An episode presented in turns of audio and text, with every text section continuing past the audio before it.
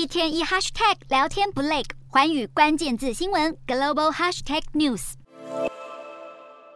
中国近日在出动共机扰台，我国国防部二十二日表示，有三十架军机逾越台海中线，进入西南、东南空域，疑似是要征收我国飞弹试射活动。中国侦察周边空域动作频频，近期还有菲律宾人在吕宋岛附近的南海空域发现高空中一架不明飞行物，看起来像是金属的外观，还带有两片尾翼。很多人从这个飞行物出现的位置推测，这可能是中国研发的监视用飞艇，要用来长时间搜集邻国情报。由于飞艇飞行的范围位在高度较高的平流层，因此较难被雷达发现。中国和菲律宾在南海长期存在主权争议，中国为了扩张势力，积极在南海群岛填海造陆，意图借此创创造新现状。除此之外，菲律宾还指控近期有大量中国船只聚集在南海周边，平均每天都会出现二十到二十五艘船在菲律宾巴拉望岛西部的群礁出没。中菲两国的纷争近期更延烧到菲律宾境内的水坝工程，民众手里拿着布条，斗大的标语写着“向卡利瓦水坝说不”，因为这座水坝是由中国能源建设集团承包兴建，被爆出破坏生态环境，还被指控承包费用是日本企业开价的两倍，而遭到勒令停工十个月。如今这项工程宣布要重启，随即引发二十万名菲律宾人联署抗议。